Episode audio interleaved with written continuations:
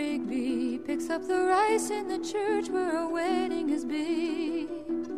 Lives in a dream, waits at the window, wearing a face that she keeps in the jar by the door.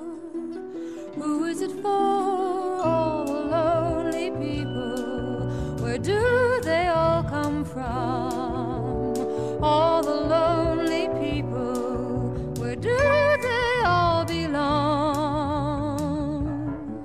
听众朋友，大家好，欢迎大家来到新一期的《山月十岁》，我是蒋灵山。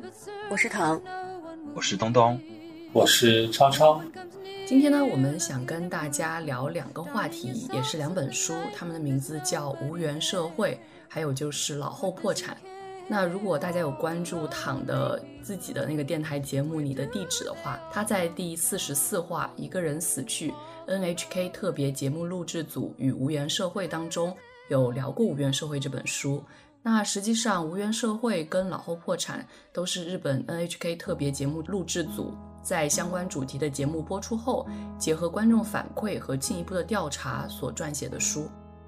首先，想跟大家再介绍一下 NHK。它的名字叫做日本广播协会，或者是日本放送协会，简称是 NHK。这个简称呢是由日语 Nippon Hoso Kyokai 这样的一个词组，他们的首字母组成的。NHK 呢是日本的公共媒体机构，成立于1925年，其主要的业务包括电台广播及电视广播，服务范围涵盖日本全境，并同时以多种语言对日本以外的地区播出节目。因为根据广播法的规定，NHK 无法通过播送广告获得收入，而从电视的收看者处征收收听收视费用于运营是 NHK 的特征。在国际广播上有来自国家的补助金，所以我们也可以在书中看到有老人会提及，听到来访的人是 NHK 的，以为是来收广播费的。《无缘社会》这本书其实写在二零一零年。老后破产写于二零一五年，这两本书属于上海译文出版社的译文纪实系列。无缘社会在二零一四年由高培明翻译，老后破产在二零一八年由王军翻译。我其实看完这两本书，确实是有非常大的情绪波动。它给我带来的最大的两种情绪就是恐惧跟焦虑。相比很多的我们可能想到老后在电影电视当中的描画，常常是很温情的故事。比如说上一辈跟子辈之间这种很温情的故事，但实际上在这两本书当中，我们看到了现实生活当中我们要面临的很多直面的挑战。所以我读完这两本书之后，真的是有很多感慨，才想跟大家一起来聊聊这两本书。首先还是跟大家聊一下这两个名字到底是什么意思。那“无缘社会”这个词，实际上就是指没有关联、互不相关的社会。无缘这个词来自于无缘死者，无缘死者是指老年人孤独终老，尸体无人认领，房屋空置。然后它有好几个特征，叫做无血缘、无地缘、无社缘。那这跟很多的相关的现象都有关系，比如说单身化的趋势、老人独居、故乡消失、职场缘浅，然后也包括高龄少子。失业、不婚、城市化等等，所以这一系列的问题，这一系列的问题也是我们在国内常常遇到的问题。那我觉得与日本的情况相对比，就会有很多的可聊之处。另外一个“老后破产”这个词，这个词在制片人看来，他觉得是因为2014年孤身生活的老龄人口已经逼近600万人，且约有一半人的年收入低于生活保护标准。其中接受生活保护的有七十万人，剩下的除有储蓄、存款等足够积蓄的老人之外，粗略估算约有两百余万独居老人没有接受生活保护，只靠养老金生活，日子过得十分拮据，而一旦生病或需要人照顾，也将就此破产。这就是所谓的老后破产。在这两个问题当中，都牵涉到所谓的老年人。在现在来看，呃，二零二零年的数据，世界各国的老年人，也就是六十五岁及以上的人口，占总人口比重是比较惊人的。日本呢是百分之二十八点七，高居榜首。那世界的平均水平是百分之九点三，发达国家平均水平是百分之十九点三，中国呢现在的水平是百分之十三点五。我们知道，最近中国也进行了第七次全国人口普查，这个数据也是在人口普查上面有的一个数据。并且在国家统计局的网站、国务院第七次全国人口普查领导小组办公室负责人接受中新社专访的时候，也提到了我国人口老龄化的几个特点，包括老年人口规模庞大、老龄化进程明显加快、老龄化水平城乡差异明显、老年人口质量不断提高等等。那接下来我们就想跟大家一起来分享一下，首先是在这两本书当中我们读到的各种各样的老龄化的问题，以及制度，还有制度当中的问题。另外就是我们接下去会想拓展到我国的状况，还有我们身边的一些状况。那首先跟大家聊一下，在介绍当中提到的这样的一个养老金与生活保护制度。所谓生活保护制度，这个日语其实指的就是日本最低生活保障制度。首先想聊一下养老金。日本国民的养老金主要分为两类，一类是国民养老金，日本称国民年金，原则上是所有二十到六十岁的人都要加入，又称基础年金。另外一个就是社会养老金，日本称后生年金，由企业的正式员工加入，保费由企业与员工对半支付。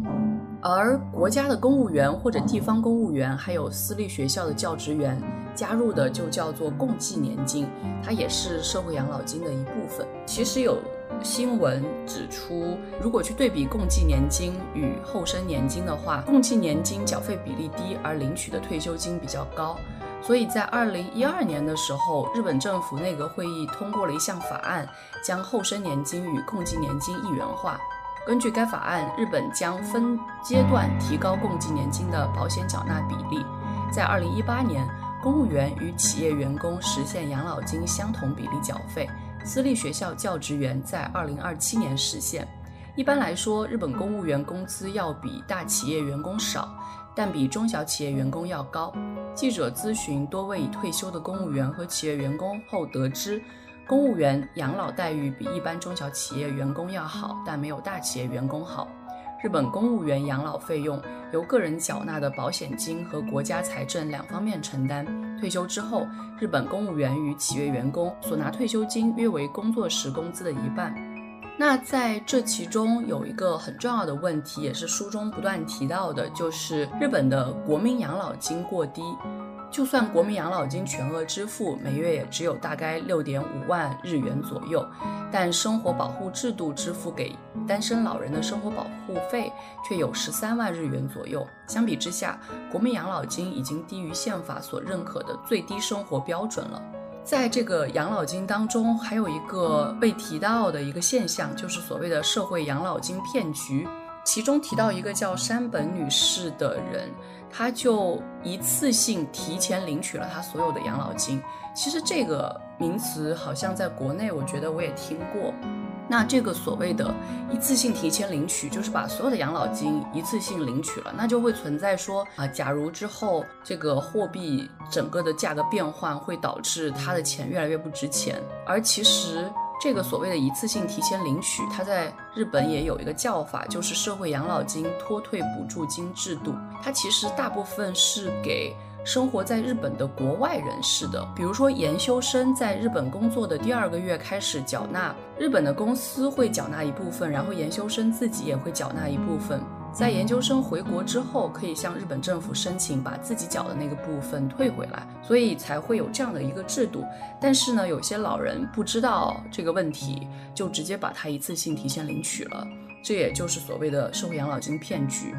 那这是养老金的部分，另外一个部分呢叫生活保护制度，它其实是国家对于生活有困难的人在给予其维持最低限度的生活保障所必须的生活费用的同时，培养其能够自立生活的一种社会福利性的制度。在通过利用其他的福利制度或者自身努力之后，仍不能维持最低限度的生活状态的话，能够申请享受生活保护。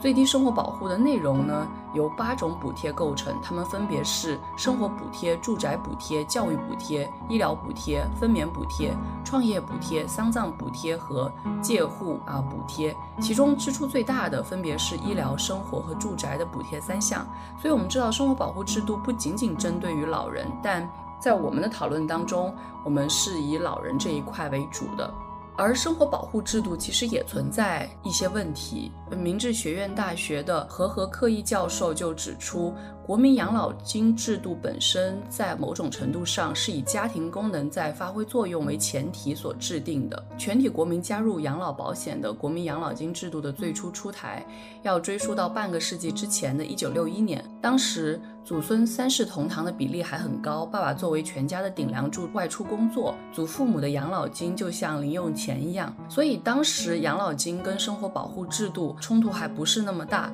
但是现在因为这样的一种家庭形式在渐渐变少，所以就会因为养老金不足而出现需要生活保护制度，但是人们很难达到那个生活保护制度的最低限度。比如说，呃，书中有指出一个叫田代的一个先生，他就说，以自己的养老金坚持着生活的人，会因没钱去医院而强忍着。但只要接受了生活保护，就会免去医疗费，完全可以去医院了。然后还有就是，租房费用对他来说也是一个问题。他开始住的木质公寓月租是六万日元，若是独居，生活保护认可的居住费用上限为五点四万日元左右，这是在东京都内的标准。不接受生活保护之前，资金不足以搬家；接受了生活保护。搬到房租便宜的住宅，所需要的搬家费就有了。针对于这个租房方面的问题，其实日本是有推出一些制度福利的，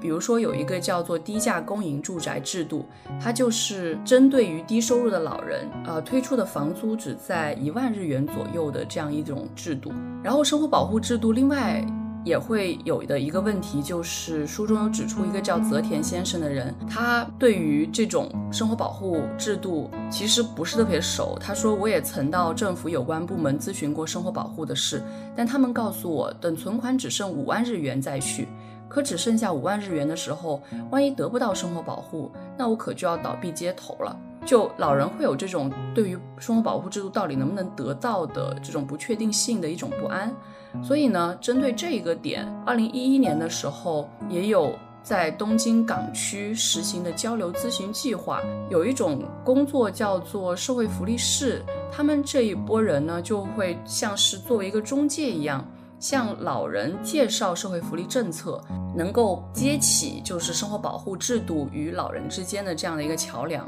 然后最后还想再提一下的就是。在接受生活保护的时候，其实老人也会有一种罪恶感，会觉得接受生活保护是给国家添麻烦。另外有一个例子，就是一个叫北建的女士，她住在农村，然后她觉得处理掉农田，领取生活保护是愧对祖辈，所以有一个对于农田还有自己家宅的一种眷恋。然后另外他也觉得村子里都是从小就认识的人，如果领取了生活保护，觉得面子上过不去。然后也怕遭到家人或者是村里的人的侧目跟非难，就会有一些传统上面的问题。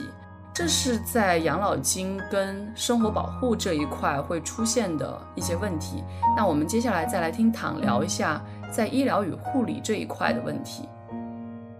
我简单介绍一下，主要是《老后破产》这本书里面体现的关于日本医疗和护理的一些层面的问题。先说医疗，在这本书的很多案例里面，其实都提到了去不起医院这件事。其实也就是我们自己也常说的“看病难，看病贵”。那刚才林珊介绍了养老金和生活保护的问题，这两点都是和医疗的花费息息相关的。如果养老金连勉强生活都很困难，那看病就更不用说了。当然就是能忍就忍，而接受生活保护、医疗护理可以免费。比如说书里面的田代先生，刚才也提到，他是几年前牙就没有了，但是因为没有钱，一直没有去看牙医。接受生活保护之后，才终于装上了一直没有安的假牙。但是没有接受生活保护的老人，医保报销大概是这样的：就是七十五岁以上，养老金额度在标准范围之内，医疗费是自费百分之十；那不到七十岁，医疗费自费的部分是百分之三十，数字看起来不高，但是结合前面林珊介绍的那种养老金和生活保护中间的种种问题，这样的医疗费仍然是极大的负担。比如说，呃，书中有一位川西先生，他平均每个月要花一万日元的医疗费，但他每个月的月收入不过就是六万块的国民养老金，而且除了医疗费用本身。还会有很多附加的项目会需要额外的花钱，比如山田先生，他的视力不好，心脏不好，腰腿都不好，坐电车啊去倒公交去医院就很不放心，但他打车往返医院，这个交通费就要花两万块。那书里面的渡边女士，她是有呼吸道方面的疾病，必须要带一个很沉重的一个吸氧器，同样也是很难坐公交，打车费用也贵。另外，他连搬着吸氧器上下楼也都很困难，这就会导致他在租房上面也会出现一定的问题。那为了节省医疗费和刚才讲的交通费这些，很多老人就会凭经验去药店随便买点药吃，而不是去医院，或者到了医院做了检查，只要不是特别严重，就不会再去了。甚至有的，他就算是病情恶化，医院主动联系，也会搪塞过去说啊，我已经不疼了。而住院的老人就是会希望能够尽快出院，早一天是一天，就是因为没有钱。这样的后果其实往往是把本来的轻症熬成了重病，从而就更容易陷入老后破产的境地。甚至有越来越多的老人送到医院的时候，已经没有办法施救，甚至还没有采取急救措施就去世了。此外，老年群体本身就会面对更多的意外状况，或者是老年多发病。比如夏天更容易中暑，日常可能比较容易摔倒，还有高血压、糖尿病这些慢性病也更普遍，更会有老年痴呆症这样的问题，都可能在一夜之间将这些老人拖入老后破产。那和老人身体状况相关的另一项制度就是护理，我这里说的是社会制度层面的护理保险，不是呃家庭内部个人的那种。这个护理保险，它按照老人的身体状况和痴呆症这些疾病的程度，总共分成五级，每一级都会有服务时间、服务内容的规定范围。如果使用服务达到规定的上限，需要自费百分之十；如果超过护理保险规定的上限，那超出的部分就是全额自费。这个费用是多少呢？如果每次一个小时自费负担百分之十，就是大概五百到一千；如果是全额自费，那就要一万块。很多老人也同样是负担不起，只能选择接受比较少的护理服务。这里说的上门护理服务可能有家政类的，比如打扫房间啊、做饭啊、洗衣服啊；还有身体护理类的，比如说按摩啊、消除浮肿这些。这里其实就有一个矛盾：越是因为疾病缠身、老后破产的老人，越需要护理服务；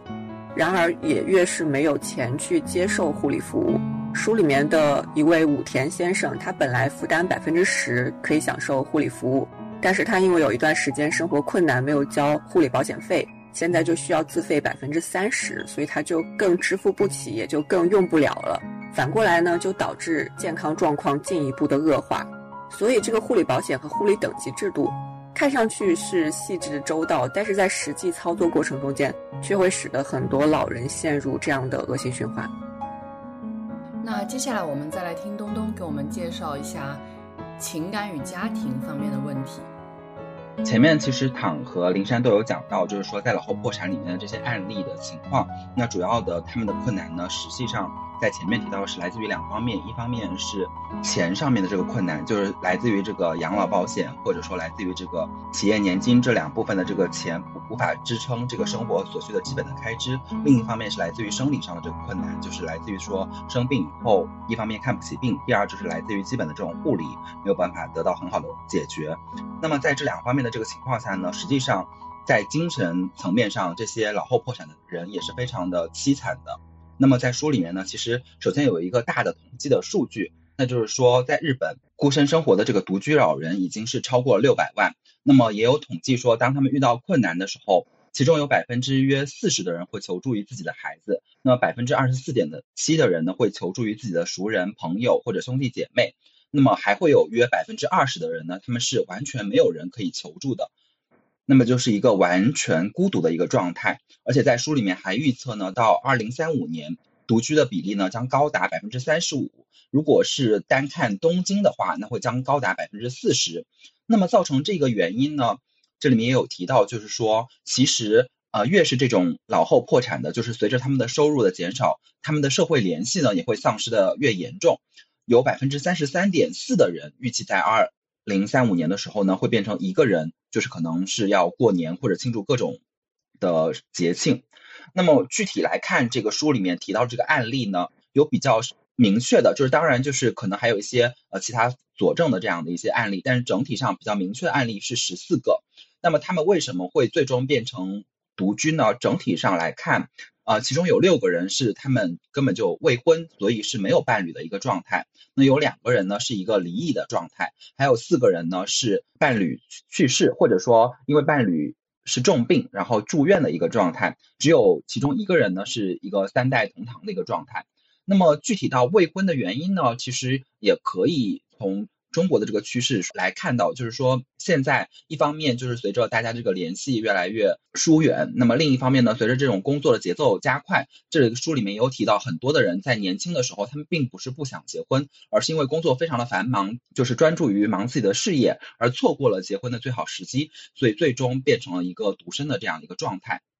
那么除了这种伴侣以外呢？在同辈关系这一块，其实也可以看到，就是他们和自己的亲戚这一块。那么一般的情况来说呢，主要的情况就是因为这些老人都已经是一个非常高龄的状态，所以呢，通常来说和自己的同辈，包括说哥哥弟弟，都是相对来说联系的不太密切的。比如说这里面书提书里面提到的田代先生、川西先生都是这种情况，因为他们也不想给自己的哥哥弟弟去增添更多的麻烦，因为他们也都是老人了。那么。另一种呢，就是说，呃，像渡边女士这样子的，就是他们的父母双亡，然后整个其实亲戚都已经是完全断了往来。当然，稍微好一点的，就是属于像吉田先生这样的，他每周还可以去养老院探望自己的老伴，因为他的老伴就是属于只是因为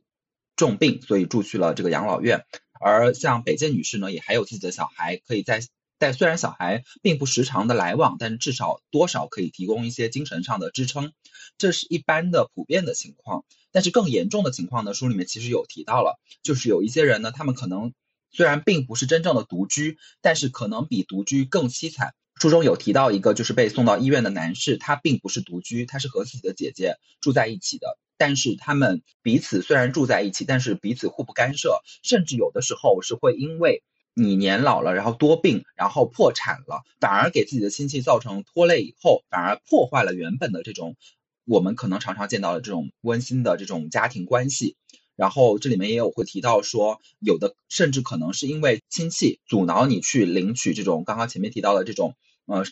社会保障的这样的一种情况，可能面子上过不去。那么另一方面呢，这个是在亲戚方面，那在朋友方面呢，其实也可以看到，年轻的时候呢，其实这里面有很多的人。都是在年轻的时候有挺多朋友的，比如像武田先生，他就说他自己曾经是有很多朋友的，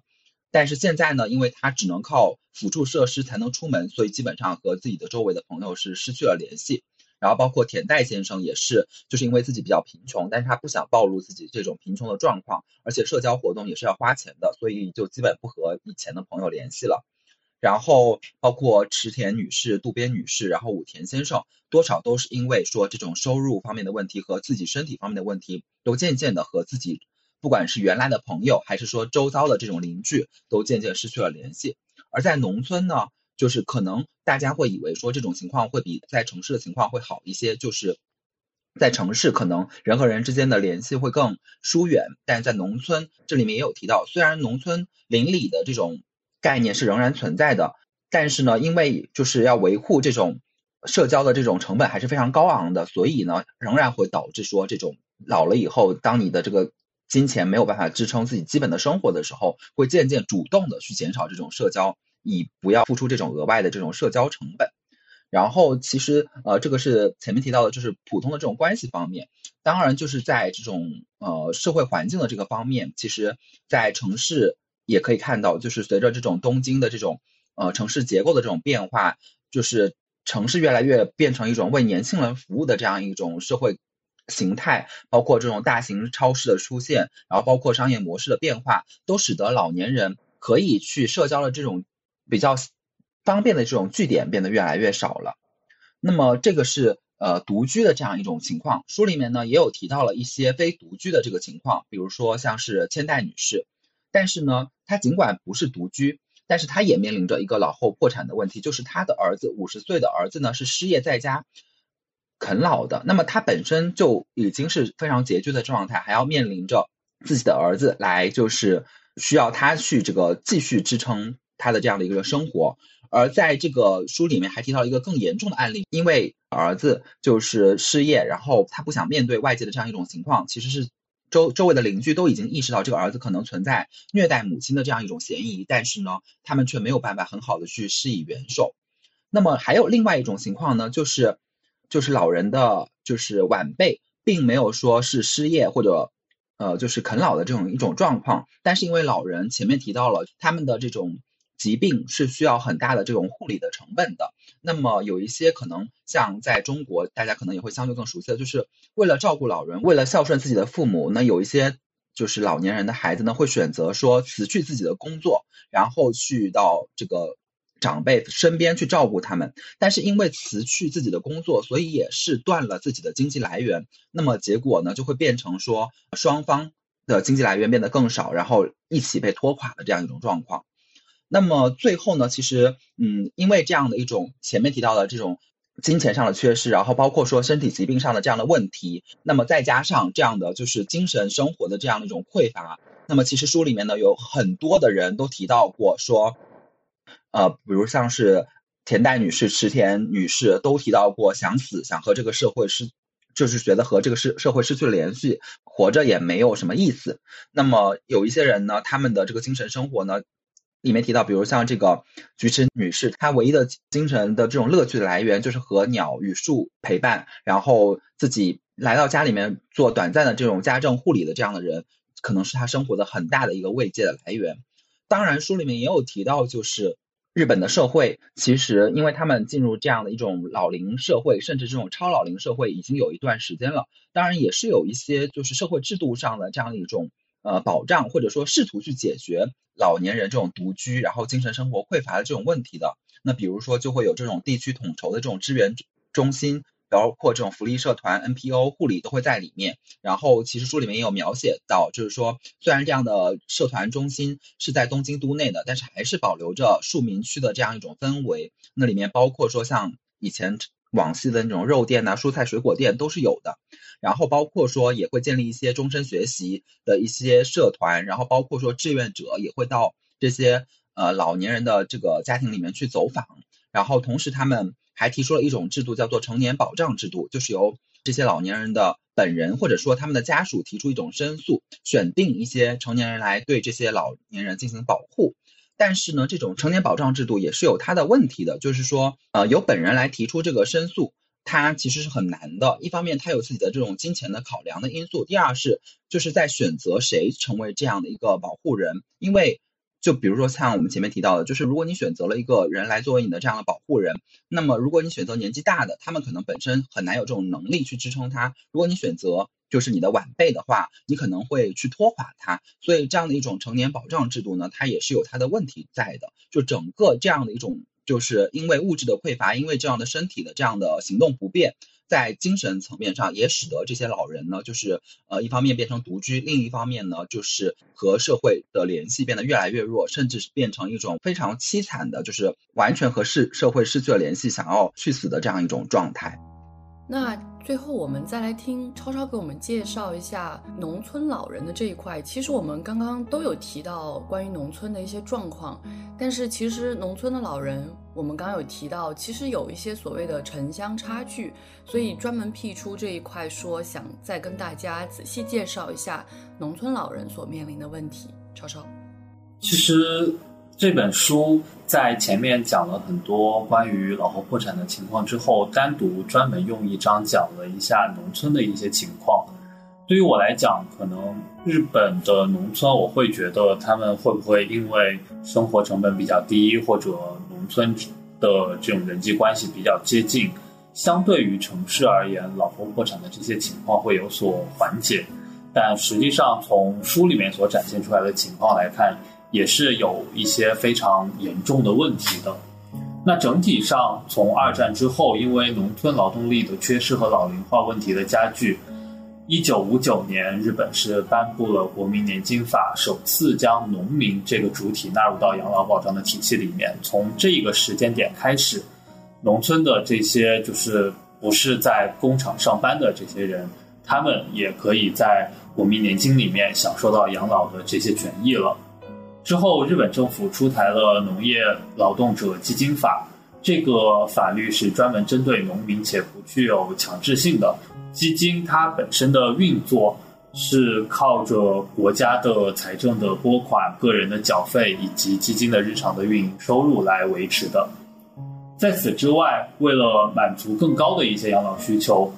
日本还存在着由农业协同组合举办的人身共济保险。这个其实就会更加接近于商业保险的。一九八五年后，日本政府修改了国民年金法，变成了国民基础养老金。然后再往后，二零零二年的时候，又对农业劳动者年金制度进行了改革，扩大了整个保险的覆盖面。然后保险的费用也由现收现付制改为缴费确定型，允许农民根据自己的经济状况自由选择。而这一点。后面我们聊到书里面所提到的北见女士，也是灵山前面也提到过的，她的案例里面其实就和这个根据自己的经济状况自由选择缴纳有关。然后我们回到呃日本的这些制度上面，其实从一九八九年日本政府制定了高龄者福利十年推进计划，整个计划推行到目前为止。整个的日本农村地区实际上是有大量的这个养老院的普及的。仅截止到二零一二年的一个数据，就是老年保健服务机构突破三万家，每年可以为五十五点八万人提供保健及护理服务。但实际上，整个日本的农村养老体系面临的问题也是非常严重的。首当其冲的问题是整个财政缺口的不断的增大。这个是和整个日本老龄化，然后导致的养老体系的供养比例扩大是同样的原因，所以在这个趋势下，整个养老金迅速的扩大了其赤字，使得支付能力目前严重的不足，而且随着未来供养比例可见的进一步的扩大，可能会导致这个问题继续的变得严重。然后第二点是，整个农村养老保障体系的参保人数实际上是远低于政府预期的。政府最初推行农村养老保障体系的时候，认为会有大概约两百到三百万人去参与这个农村的养老保障体系，但最后实际缴费的人数仅仅数十万，所以这个差距是非常大的。农民们对于参加这样的养老保障体系的热情是非常低的。这个也和一方面养老保障体系的制度比较繁复，然后缺乏相应的指导，导致参保人他们不太清楚相关的一些里面的机制啊、收益啊、缴付的比例啊等等这些东西。而另一方面，也是因为整个日本的农业发展实际上是对于个人经济条件的这个波动影响非常大的。日本农业实际上产能是并不高的，但同时农业的投入又非常的高，需要大量的农业机械和设备的投入，所以农民破产的这样的一个情况，在日本也是一个比较常见的情况。农民的收入本身具有强烈的这种波动性，导致他们很难去适应一个要持续稳定缴费的这样的一个养老保障的体系，等等这些方面的因素，导致整体的参保人数是较少的。较少的参保人数又会反过来影响了整个养老保障体系的运作。最后是农村养老保障体系的整体资金增值保持的能力是不足的，在投资方面受限于整个日本经济环境的影响，然后再加上整体的前面提到的这些问题，使得农村养老保障资金的体量、收益等等这方面表现并不是非常的理想。这也反过来影响到整个保障体系的支付能力，所以这一些问题最后形成了整个目前我们看到的日本农村养老保障体系面临的一个情况。回到书里面所介绍的这个例子，这一位北见橙子女士在书里面在农村的这一章里面占据了非常大的篇幅。她的情况其实让人看了也是非常揪心的。北见橙子女士居住在秋田县，目前她每月领到的养老金是大概二点五万日元。这个大概是一个什么样的概念呢？如果我们按照日本的一瓶矿泉水是一百日元来算的话，他每个月所领的这个养老金就是相当于两百五十瓶矿泉水的价格。如果我们认为中日两国矿泉水对于大家的这个消费能力是一个同等程度的能力的话，那折算过来可能也就是五百块钱左右的这样的一个每月的收入。那这个收入显然是不足以维持他的生活的。我们可以看到书里面列出来了他的一个每月开支，其中大概有四千日元是用在了日常的饮食等等这方面的生活费用上，然后有大概一万日元左右是用在了他的公共设施、燃气、水电等等这些东西的使用上，最后还有一万日元是用在了他的医疗上面。最后这一点，医疗上面的一万日元实际上是远远不够的，尤其是我们前面所提到的这些日本的。医疗的这些保障的制度，对于他而言，这一万日元是很难解决他所需要的这个医疗程度的。而且刚才我们也讲到了，因为保险费是允许农民根据自己的经济状况自由选择的，这个乍一看可能是一个比较符合农村的这种收入波动，然后也是一个比较能够给他们在一些比较困难的时候带来帮助的一个体系。但实际上，当我们更进一步的去分析，由于整个保险的制度规定，虽然在收入紧张的时候通过提交相关的证明是可以当时免交养老金的，但最后也会影响到未来领取的养老金。所以，北见橙子女士她之所以每个月只有两点五万日元的养老金，是因为她之前由于收入的紧张，所以有很长一段时间并没有交养老金。那当初由于收入的紧张，获得了一些政策上面的豁免，使得他没有交养老金，帮助他暂时性的度过了难关。但是未来可以想见，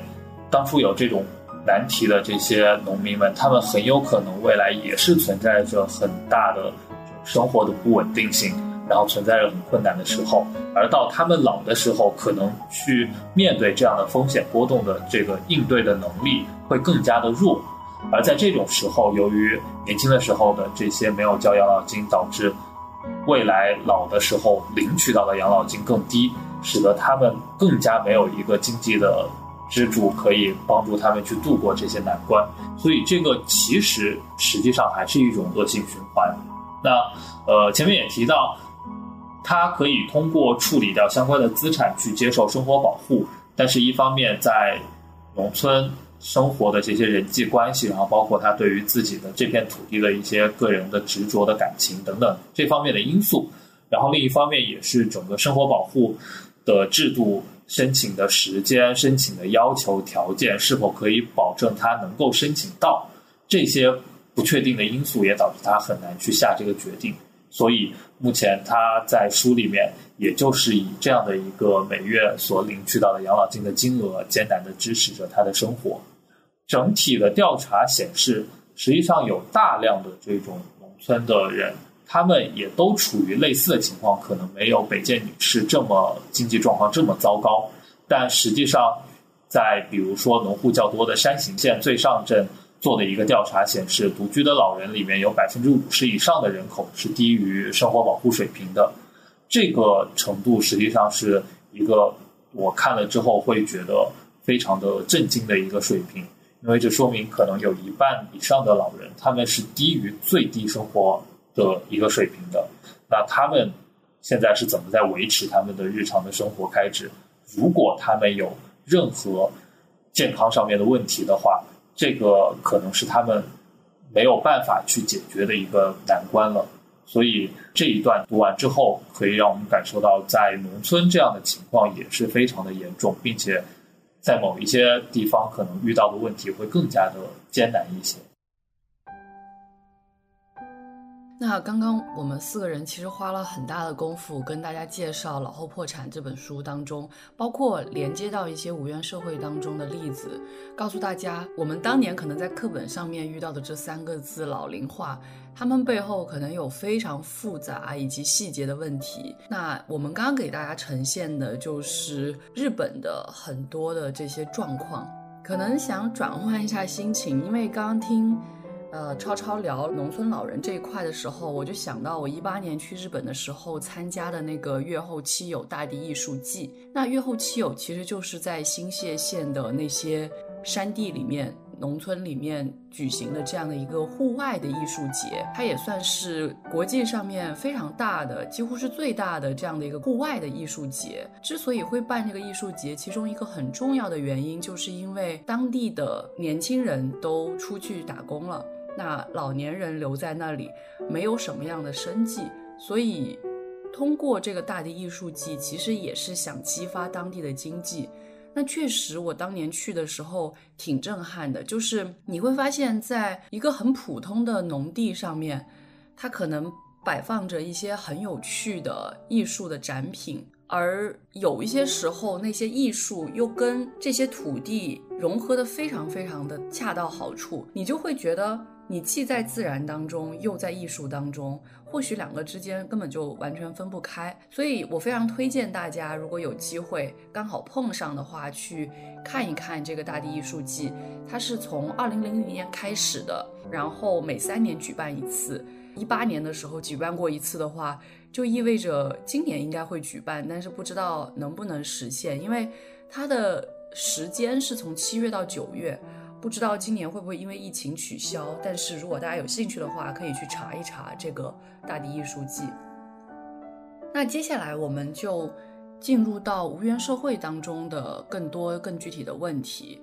我其实最开始也就是看了无缘社会的这本书。也是因为躺的推荐了，然后自己去看了一下。我看的时候，我看前两章，我真的整个人都被吓到了，因为我觉得我看他们的那个文章，看他们的故事，就好像看到老后的自己。这两个故事都是关于无缘死者的故事，一个人的名字叫大森中立，另外一个人的名字叫管山静。他们两个人的故事当中有两个细节是让我觉得非常的恐惧的。就是关于大森中立的故事，他也就是一个平凡人，一直工作，然后可能有过一些亲缘或者社会的缘分，但是最终好像变成了自己一个人。那关于他的这个故事当中的一个细节，就是他其实花费了很多金钱，也花费了很多精力，希望自己的骨灰最后能归葬在父母身边，但是骨灰最终没有回归故乡。而这是他本身活在世上的一个执念，但是没有做到。我当时读到那里的时候，我整个人都觉得很恐惧、很可怕。虽然我对骨灰归不归故乡倒是没有多少执念，但是读到他的一生的故事，我会觉得就是很可怕。然后管山静的故事呢，也是一个平凡人，然后工作，但是他死了之后很久都没有人注意到。其中最可怕的一个细节就是，他其实在家里去世之后，他的姐姐又给他打电话，但是这个电话没有人去接听，因为他死了。哦，当时读到那个细节的时候，我觉得比任何的恐怖故事都让我觉得更加的恐怖。所以我其实读《无缘社会》的时候，读完这两章这两个人的故事，我缓了非常非常久，才敢把这本书继续往下读。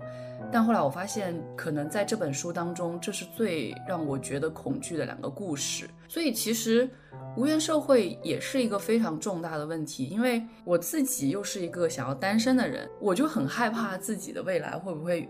遇到这样的问题。可能单身，然后社会的缘分越来越少。然后到了老的时候，可能就会面临死后都没有人帮你处理后事什么的，所以我觉得让我想起来真的是不寒而栗。我不知道大家对于无缘社会当中的这些问题有一些什么样的想法。那我们从躺开始。刚才林珊讲到这两个就是死后归葬的问题，我想了一下，我其实好像也没有什么执念。感觉人死如灯灭，最后走的人要关灯之类的。但是《无缘社会》里面确实有一些比较触动我的地方，因为虽然说书里面有很大部分是说老人的无缘死，我们前面也讲了一些可能引发加剧老后破产的因素，以及老后破产面临的问题，也可以看到说在很多老后破产的案例中，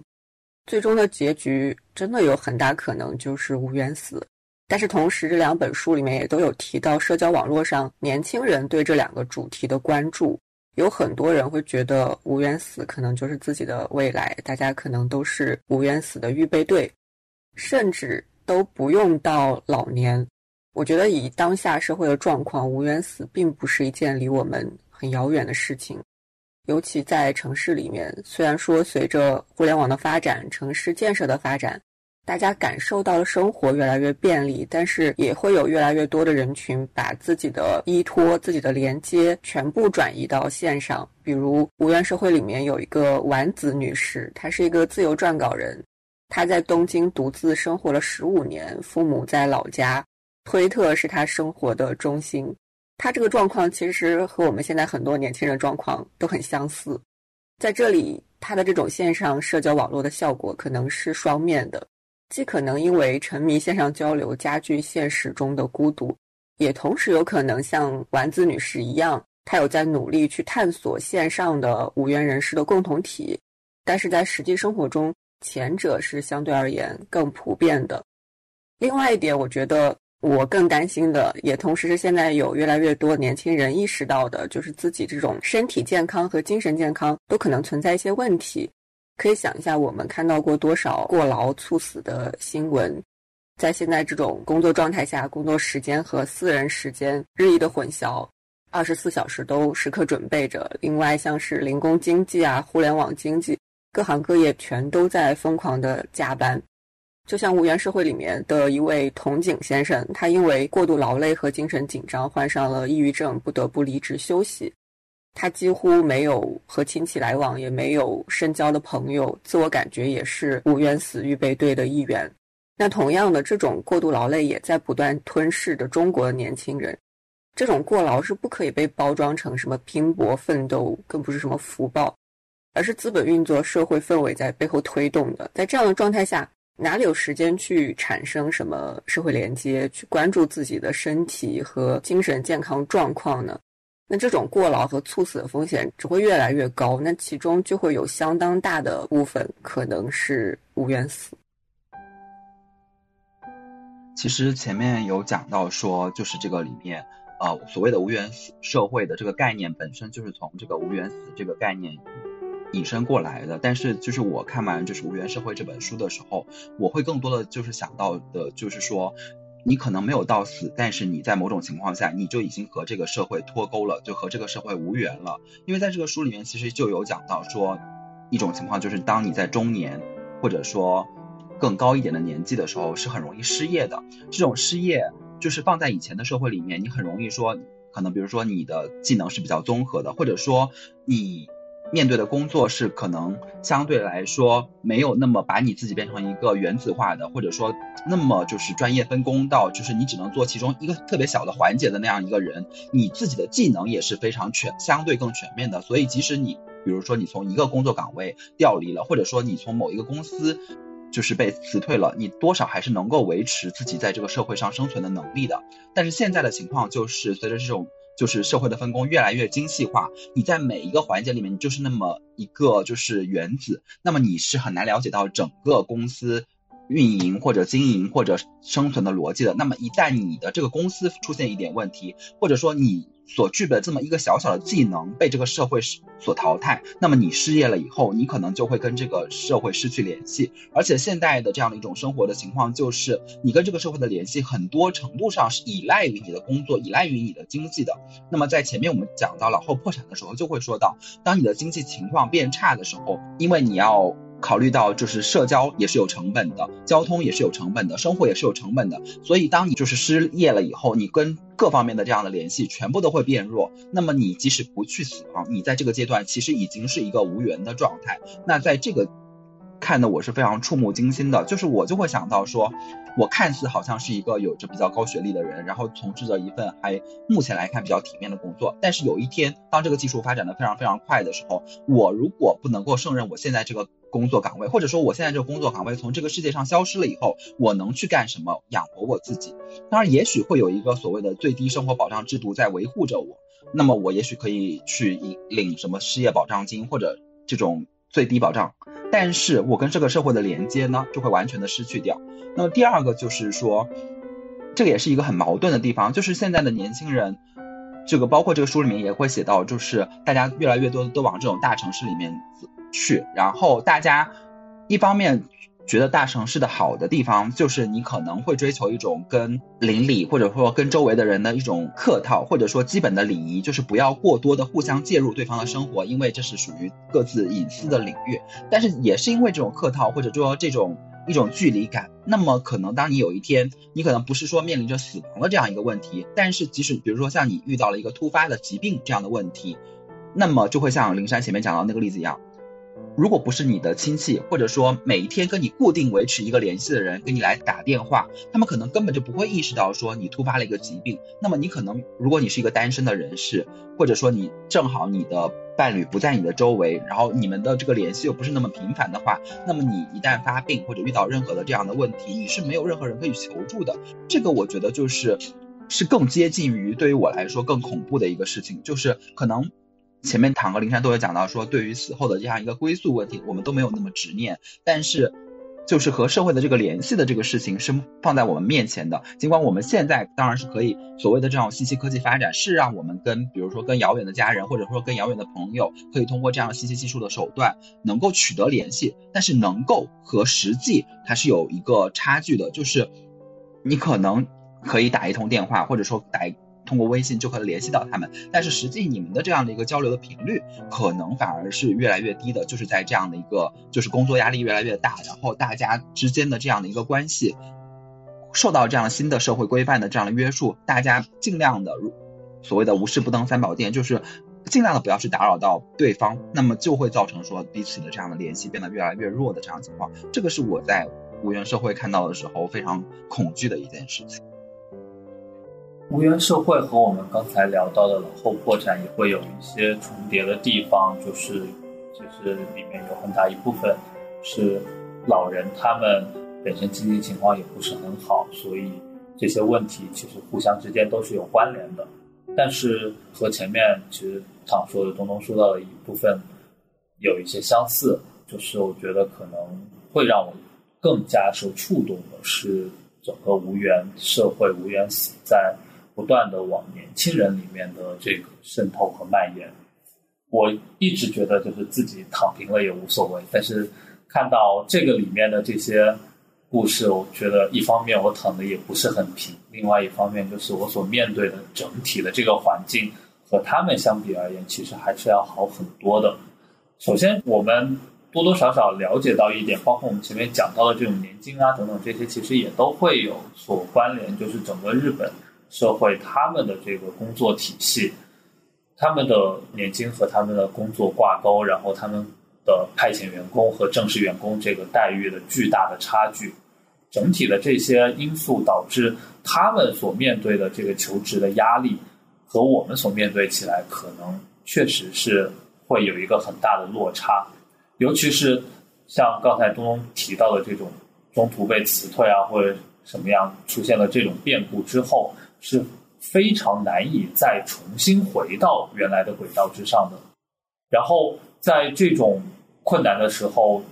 整体的这个生活其实也都方方面面都会受到影响。工作上面不如意，或者说丢了工作，然后导致自己的经济状况变差，然后自己整个的生活的状况变得可能更加的颓废，也没有意愿，没有这种主动去和别人形成联系的这个想法。于是慢慢的变成了，就是自己宅在家里面一个人，可能就这样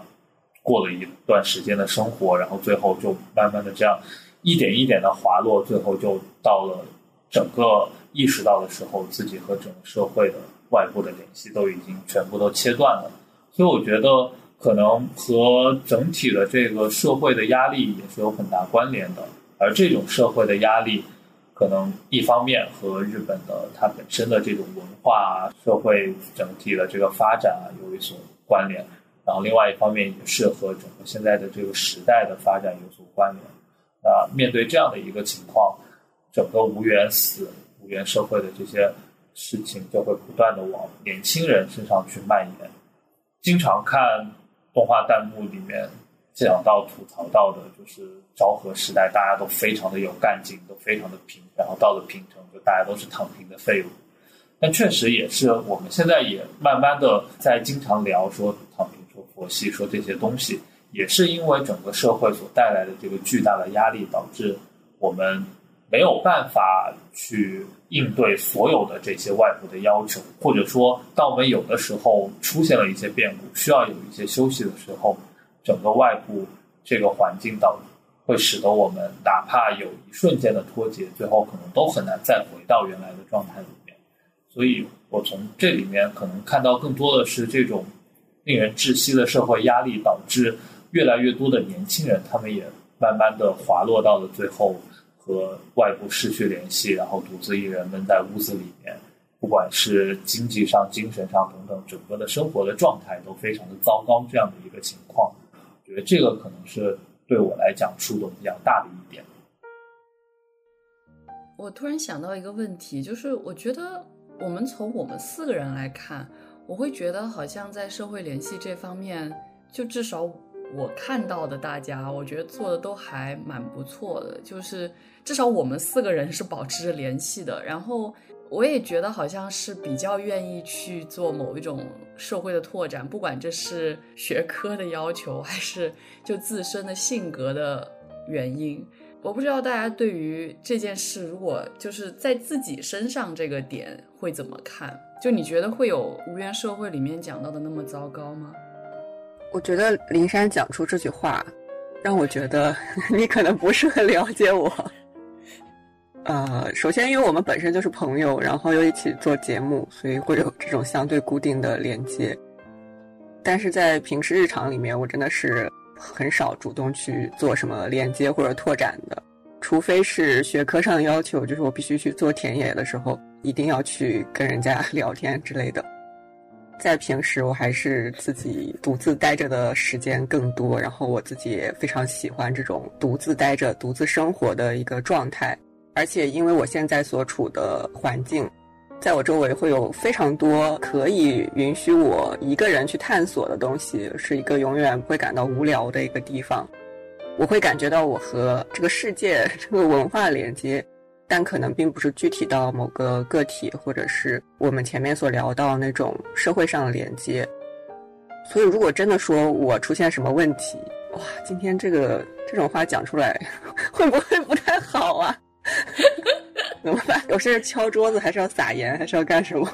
嗯，不行，不能这样讲，因为我觉得这个在我身上还是蛮可能出现的。万一说了之后，真的发生了什么事情，你们三个的良心要怎么办？好，那我们请下一位同学来讨论这个话题。等等，就其实对于我来说，我也会觉得灵山就是对我的印象和我想的有点差别很大。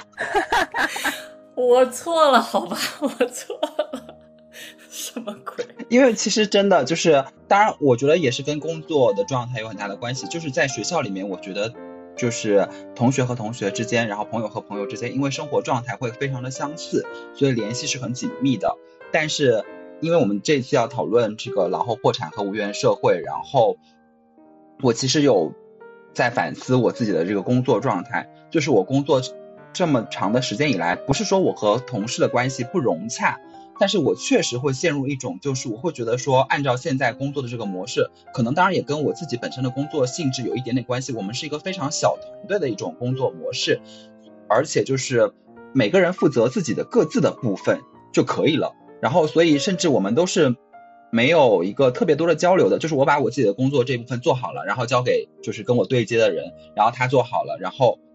我的工作就完成了。所以我其实跟就是工作上的同事在生活中很少有交流，然后我自己印象特别深刻的一件事情就是我忘了我有没有在节目里面说过，就是我之前有一个朋友，然后我们周末就是下午还在一起聚会，然后晚上的时候呢，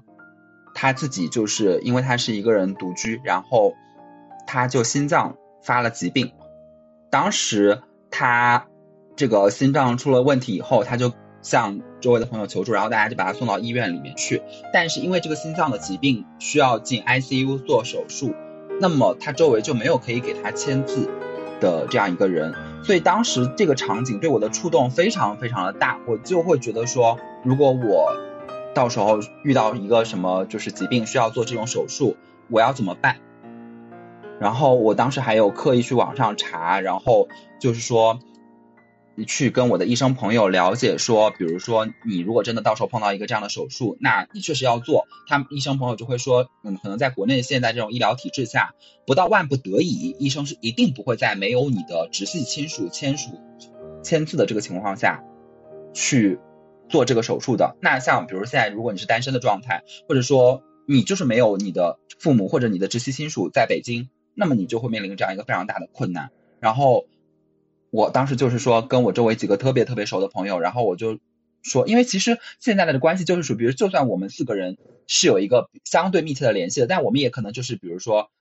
到录节目的这个周期会有一个固定的联系，但除此以外，就是如果不是有一个特别的事情，那比如说一周以内我你们没有跟我联系，或者我没有跟你们联系，你们也不会觉得这件事情有什么奇怪的，所以我就会去跟我周围的这个就是在北京的这些朋友特意去。跟他们叮嘱，然后同时我会把我的身份证啊什么的，就是给他们就是发那个扫描件，然后同时我就是写了那种授权书，然后扫描发给他们，然后就说如果万一就是出现这种问题，然后我也希望说有那么一两个可能能定期的，就是问一下我的情况或者什么之类的，这是一种就是刻意而为之的事情，而不是说我自然而然就会有的这样的一种状态，所以我才会说。在看到无缘社会的时候，我觉得就是自己觉得非常的恐惧，因为我觉得这个就是切身发生在我自己身上的一个问题，而不是说我就会觉得说我跟社会的联系很密切，我就会觉得说我跟社会的联系其实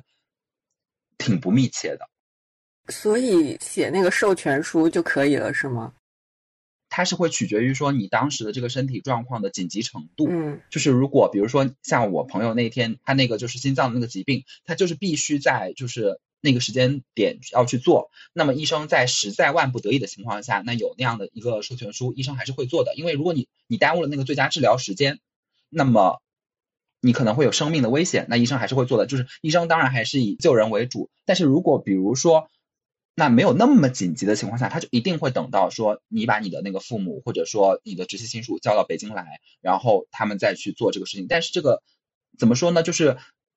这中间就会有一个模糊的地带，就是说这个紧急程度完全是取决于说医生的经验的，但是你就是有可能错过那个最佳的治疗时间。嗯，我就是自己也会平时也会担心这样一个问题，尤其是我现在在海外，没有生很严重的疾病，但是有时候也会担心说，呃，万一出现一个什么样的问题，一个比较紧急的问题，应该怎么操作，应该去找周围的谁。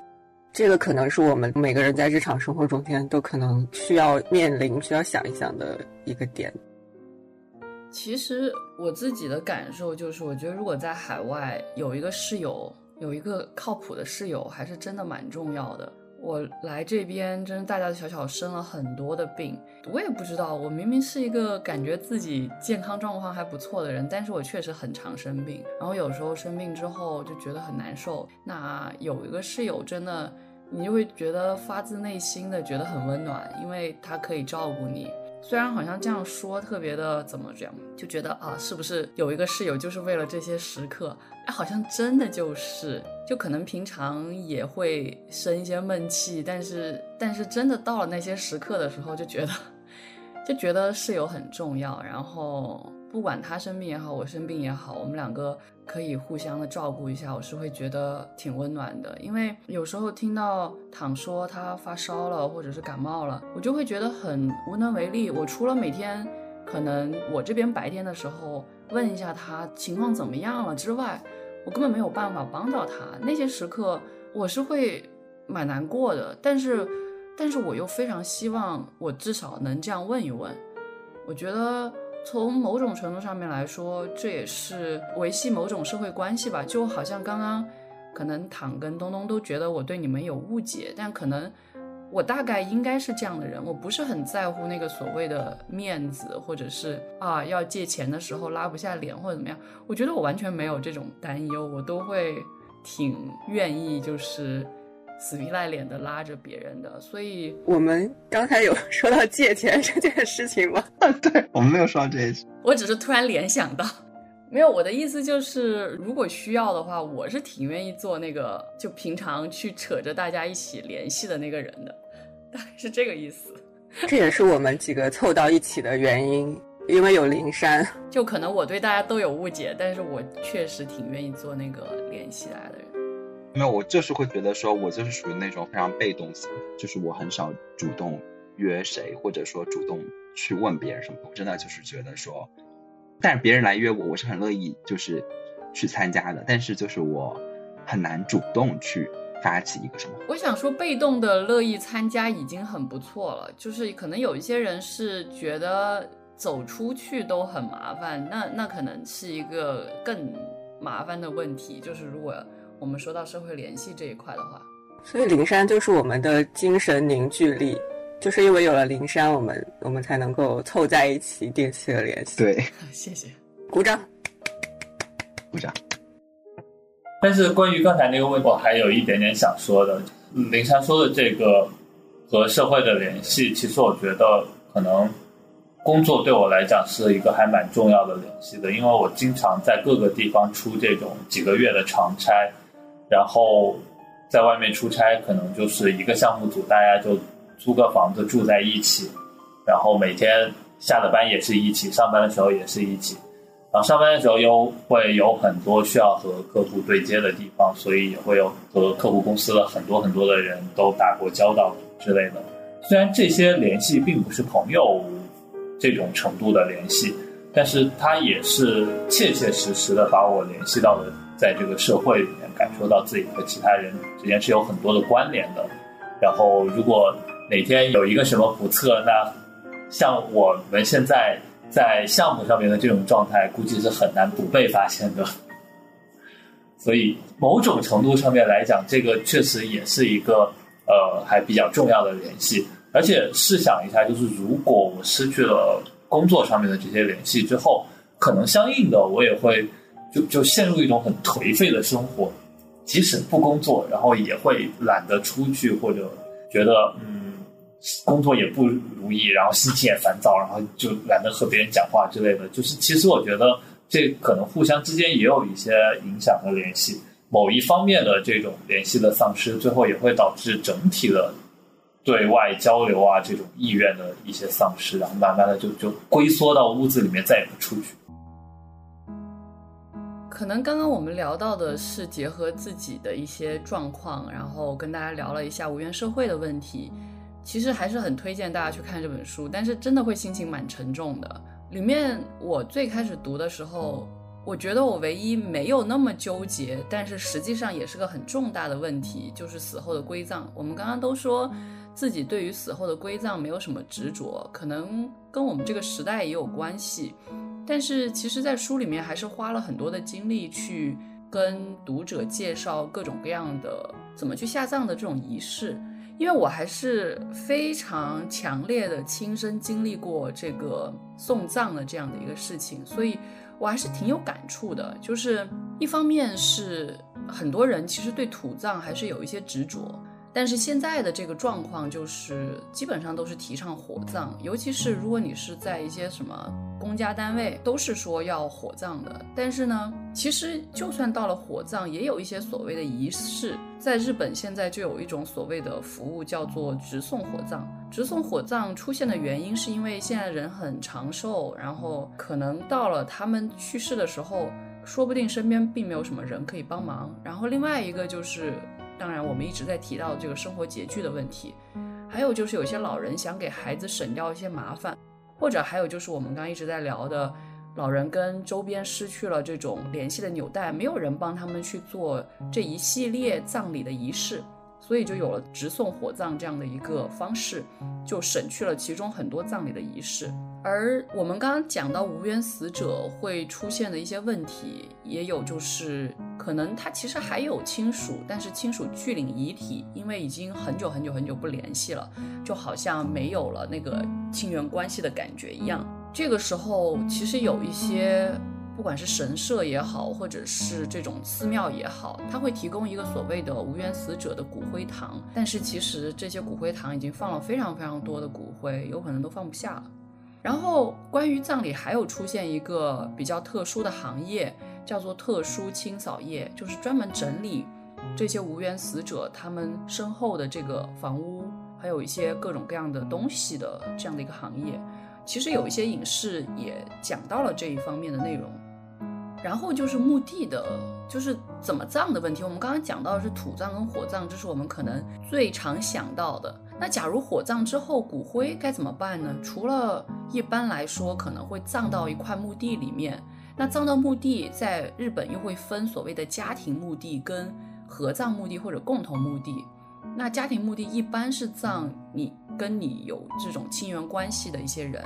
在书中有一个例子，就是其实有一个人跟幼儿园的这一波人其实玩的非常好，然后有非常强烈的这种亲密关系，但是因为他们之间没有血缘的关系，在这一个老人死后，他并不能葬在这个幼儿园这一波人他们的那个家庭的墓地里面，最后也变成了一个所谓的无缘死者，就也是觉得很让人唏嘘的一种状况。另外，我们可能会听过的就是所谓的树葬跟自然葬。树葬呢是将骨灰埋入土中后，以植树代替树碑的殡葬仪式。我觉得这个听起来还蛮有趣的，就是自己的骨灰成为了植物的养料的感觉。然后另外一种就是自然葬，自然葬就是将骨灰撒到山野或河海中的殡葬仪式。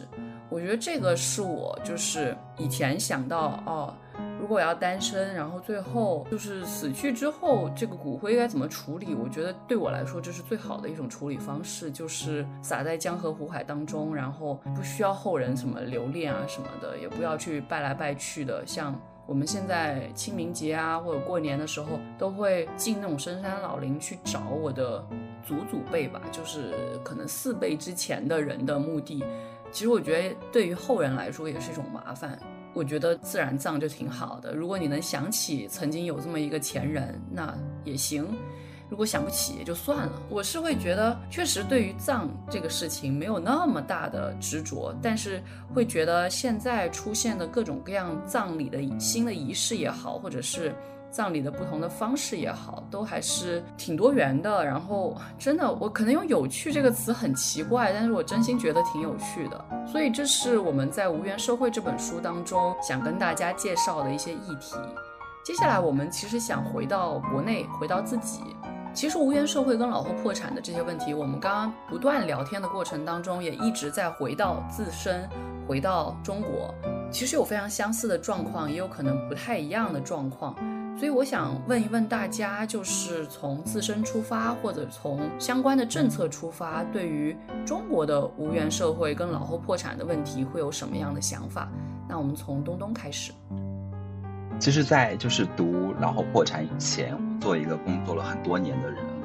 我其实对国内的这个所谓的这个保障制度是特别的不了解的。我一直知道说，工作了以后你的企业会帮你交所谓的五险一金，但是对于所谓的什么是五险？我是完全不了解的。然后看完这一次以后呢，我就还特意去查了一下，因为在国内呢，其实一般的这个职工他是有所谓的就是社保，就是所谓的这个五险。那社保里面呢是有医疗保险加上养老保险，然后加上其他三险，就是什么失业保险啊这些其他在内的主。但是主体大家可能更关注就是这两个，就是医疗保险和养老保险。那么医疗保险呢，对应的就是你的生病遇到了这个报销的这个问题。那养老保险呢，就比较像是这个老后破产里面所谓的这种，呃，养老金的这样的一个制度。那么所谓的一金呢，就是这个公积金，这个是可能是就是中国相对比较特殊的一个部分。就是公积金呢，是因为说我们看到这个在老后破产的这个里面，有很多人他们之所以说。他们的养老金加上其他的这种企业年金加起来，仍然很难支撑他们的这个生活，就是因为说每个月的这个支出里面一个大头就是租房，是因为他们没有自己的房子。那么在国内呢，可能也面临着这样一个问题，就是说买房是会是你这整个人生里面一个非常大项的这样一个支出。那么如果你没有一个储蓄的意识的话，你很难很难去就是购买一个房子。所以国内出台了这样一个公积金的制度，就是你的工资里面交一部分存到那个账户里面去，然后公司也会帮你再交额外的一部分，然后这个部分可以用来给你买房。但是现在。面临的情况就是说，在公积金这一块的话，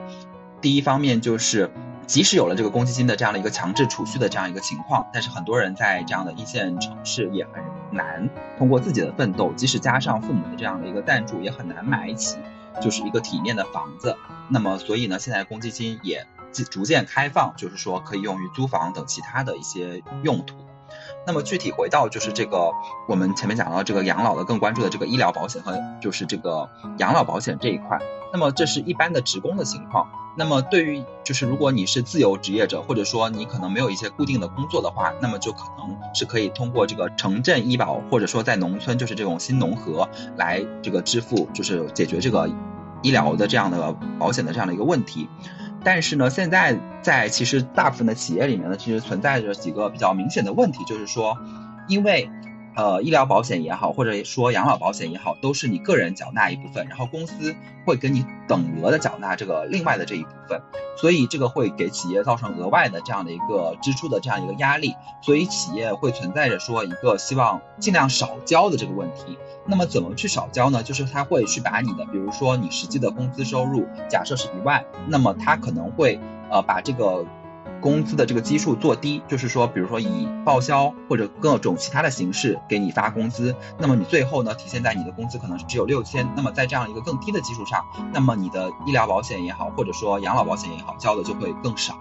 那么第二个可能的情况呢，就是会不交。当然，这种不交呢是不符合呃国内的这样的一种法律制度的，但是仍然可以通过很多的方式去绕过这个法律的这样的一个约束。就是有些人可能你签的并不是一个所谓的劳动合同。而签的是一些就是一些其他形式的这样的一种呃，比如说像可能类似于日本的这样的派遣的，或者说只是给你签呃一些就是短期的这样的一种合同。那么这样的情况下呢，可能就会存在说你的企业并没有给你交，你以为已经交了，但实际上没有给你交这个医疗保险或者说养老保险。那么在这种情况下呢，就会存在说你可能除了这样的呃就是基本的企业给你交的这种医疗保险和养老保险以外。那么当然就是它能解决你的一些基本的看病的问题，然后包括说你老了以后啊，也能够就是通过这样的你交纳的这个养老金的这个部分，未来能够领取到这个新的养老金，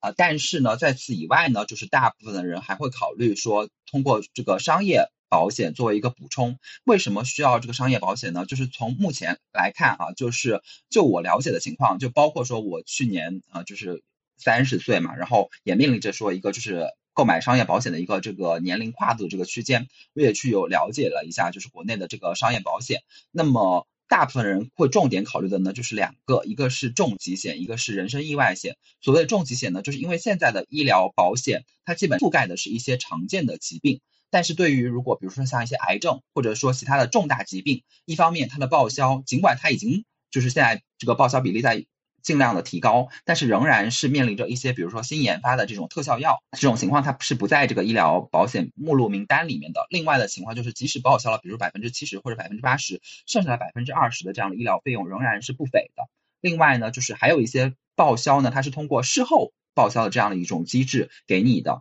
那么你可能短期内你可能会出现一个就是现金流的问题，所以就是。在这种情况下，可能有些人会选择说购买商业的这种重疾险，那么它就是为了应对这种情况而去补充的一个情保险。那么另外呢，所谓的人身意外险呢，就是说当你遇到一种重大的这种人身意外的这种情况，那么你的这些资产是怎么能够很好的去就是转交给，或者说因为你的这种去世，你可能是家里面整个家庭里面的这样的一个主要的经济来源，那么你突然去世了，那么你的这个家庭的经济来源就没有了，那么就是。这个人身意外险可能会给你的这个家庭带来一个一定的保障，当然还会有一些人是基于这种储蓄，那么去做一些其他储蓄类的这样的投资保险。这个是我目前了解到的，就是国内的这样一种制度。但是对于说这样的一种制度下，就是我自己会面临的这个养老问题，那么我也有去了解一下，因为我觉得其实读完那个老后破产以后，我会觉得说养老的问题其实归根结底其实就是两方面的问题，一个是钱的问题。那钱的问题的话，就是你未来你就是当你退休了以后，或者当你不工作了以后，你首先就是你是没有直接的从通过工作的这样的一种经济来源的。那么你你的这个经济无非就是两来自于两块，一块是个人储蓄，一块是养老金。那么个人储蓄的话，就会存在一个问题，就是说。现在其实一方面有很多人在大城市的生活的压力是很大的，然后你可能会面临着说月光族，或者就算你不是月光族，你每个月的储蓄也是有限的。但是呃，在这种经济通胀的情况下，你的储蓄能不能赶上这个物价上涨的这个水平都很难说。那么等到你老了以后，那么它的支付能力就会受到很大的限制。那么。你如果不选择储蓄，那你有其他的投资的方式吗？你是去买房对抗这样的通胀，还是说去购买各类的，比如说基金也好，或者说呃信托产品也好，或者说银行理财产品也好，去做相较于普通普通的储蓄更好的投资呢？但是这个对于一般人来说，这个的专业门槛又是比较高的。比如说股市，如果你选择去投资股市去对抗这个通胀，但是你有可能更大的情况就是因为你的不专业，你可能会亏损很多。那么这个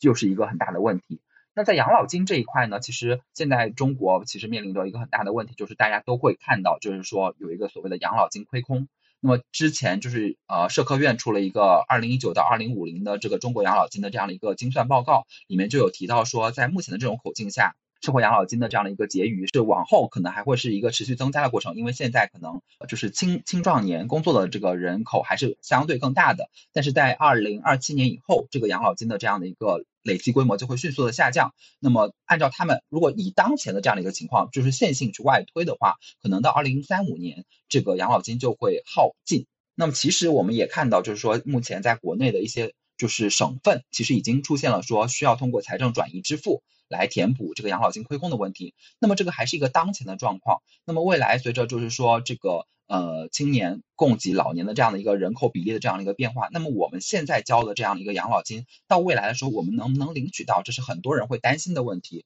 所以当然就是现在也在出台各种各样的政策，比如说就是延迟退休啊，然后包括说呃现在的这种社会养老金，那么现在也开放了说把这些钱拿去做这。成立了一个社保基金，原来可能它只有一个固定的就是储蓄的利率，但是现在就是把这些钱去投资基金的话，选选择专业的人可能会获得一个更高额的收益。但是整个的这个大的趋势上来说，那肯定就是你交钱的人的占在人口里面的占比越来越低，但是领钱的人在人口里面的占比越来越高。那么整总会是面临着一个就是你现在交的钱未来能不能领到，或者说领到的钱能不能够。支持你到时候的生活的问题，这是钱方面的这个一个忧虑。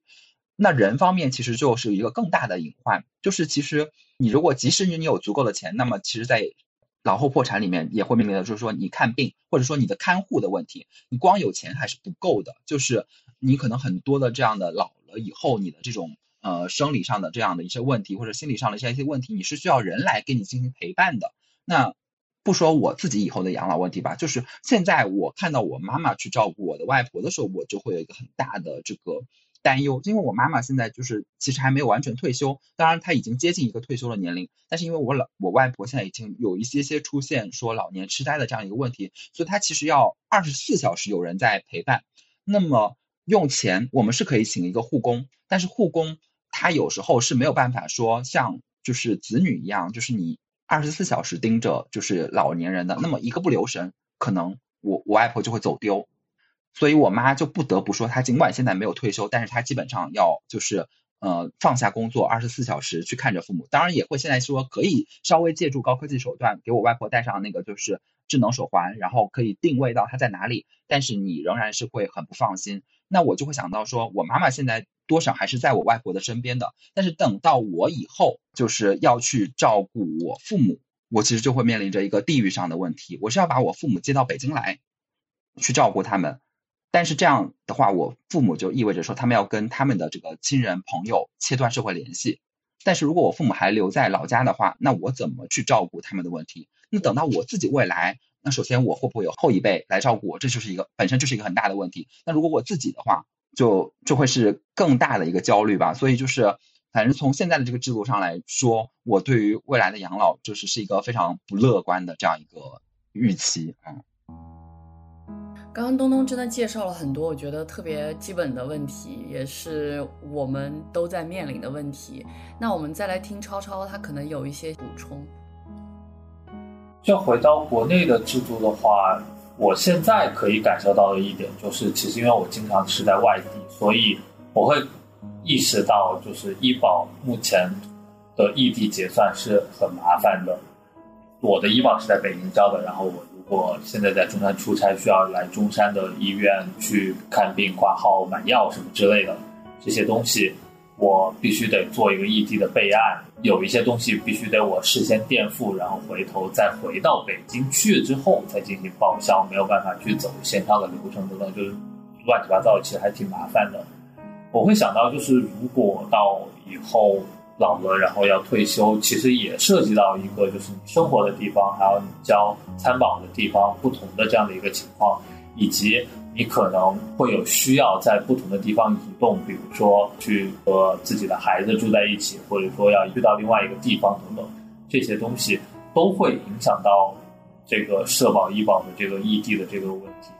所以目前的这个情况。是我觉得就还蛮麻烦的，但是好的一个方向是我们确实现在也在慢慢的打通各地之间的医保的结算，然后有一些地方他们现在是可以做到就是跨省，但是可以直接医保，然后直接去进行结算，然后直接去进行报销的，就是这个手续会慢慢的变得便捷一些。但是未来会不会做到，能不能够做到，就是我在全国任何一个地方去参保。我都可以没有任何障碍的去享受这些社保、医保的这些东西，然后包括退休之后去领取这个养老金也好，去享受一些这方面的权益也好，都是可以跨越这些省市之间的。这个其实我觉得也不好说，它其实根本上是联系到了我们目前的一个户籍制度，是我们有一个户口，这个户口是在某。一个地方的，而不是说我可以在全国任何地方享受同样的一个待遇的。那这个户籍制度如果还继续存在的话，那很有可能就未来，呃，即使我可以全国联网，可以去进行一些线上的操作，进行一些直接的结算，但是最后，呃，我所享受到的一些权益，或者说我能够做的一些事情，可能确实还是会有一些不同。啊，这个东西，我觉得可能是。我觉得未来会不会有一些改变，或者说，呃，会不会真的有一天这个户籍制度消失，然后整个国家里面任何一个省、任何一个市，不管在哪里，都可以用同样的方式去享受这些东西？我觉得这个是是我目前所比较关注的一点。刚才其实东东和超超都讲了医保方面的问题。我也想讲一些医疗相关的，就是我自己的一些观察，尤其是在农村。其实面对中国的老龄化趋势，国家确实有在推出一些政策，但是我个人会觉得在实际操作过程中间啊，并没有什么效果。比如国内最近几年一直在推的就是医养结合，就是医疗卫生和养老服务结合，可能是在养老机构里面建医疗机构，或者在医院里面建养老机构。依托医院的康复科去建康复机构等等，再比如说是在基层在推的这个家庭医生签约制度，理论上是设想在乡村每户家庭和一名全科医生签约，然后医生会负责关于常见病治疗啊、慢性病管理啊、上门回访啊这些服务。听起来都是蛮不错的，但是问题就在于我们国家这个农村的医疗条件实在是很薄弱，而且每个地区的医疗水平是有很大差距的。一个村子里面几百户人家和谁签约呢？就是和村医，但是村医有几个呢？有很多地方一个村里面可能只有一个、两个、三个，或者干脆没有村医。这种所谓的签约，在实际操作里面就是把村医和病人的这种连接再加一层制度化的外衣。另外一点就是村医是在不断流失的，没有年轻人愿意去当村医，老一辈的退休之后也没有人能够跟上。那医养结合在农村也是一样，各个乡镇卫生院都在建医养结合中心，但是根本就没有人，医疗人才跟不上，那房子盖好了又有什么用呢？我之前去过的一个乡镇卫生院，他们刚盖了新的大楼，但是上面的几层都是空的，平时连灯都不敢开，因为电费太花钱了。那床户比这些。就更不可能达标的。基层医疗条件这样是肯定没有办法给老人提供多好的服务的。我在看《老后破产》里面，她有一个北建女士，前面也都提到过她，她是秋田县的农民。因为附近没有综合性医院，所以每次去医院都是要倒电车、公交车。我读到这部分的时候，就会想到国内的农村，如果说基层的医疗设施、医疗水平可以上去，对老人们来说肯定是有很大注意的。另外，说到我们现在面临的养老或者说老龄化相关的问题，其实也是和我们现在家庭结构以及养老模式的改变，还有劳动年龄人口工作状态的改变很相关的。家庭养老的占比肯定是会越来越少的。我在读《老后破产》还有一个很感慨的地方，就是我做笔记的时候有总结书里面提到的各种养老层面的保障制度，比如说它有面向单身老人的低价公营住宅制度，然后还有前面有提到的社会福利师和护理制度，以及用房子做担保的逆向抵档制度，还有成年保护制度啊、家庭分离措施等等。政府以及社会组织也都有在关注老人的生活，比如书里面写到港区政府的交流咨询计划。还有全日本民主医疗机构联合会有面向低收入者开展免费小额诊治，还有全国生活与健康保护会联合会有为生活贫困的人们提供支援等等。虽然说我们前面讲了这些制度在实际操作中的种种问题，但是我觉得相对来说这些计划、这些制度设计还是很细致的了。因为和我们国家比起来，我觉得我们还完全没有做好去应对老龄化社会的准备。那日本的这些制度设计也许可以作为一种参考，至少是要真的重视起来。我在啊很多年前有跟一个 NGO 合作过一个非常小的项目，就是老漂，也就是老年之后离开家乡，可能搬到城市和孩子居住这样的一个人群。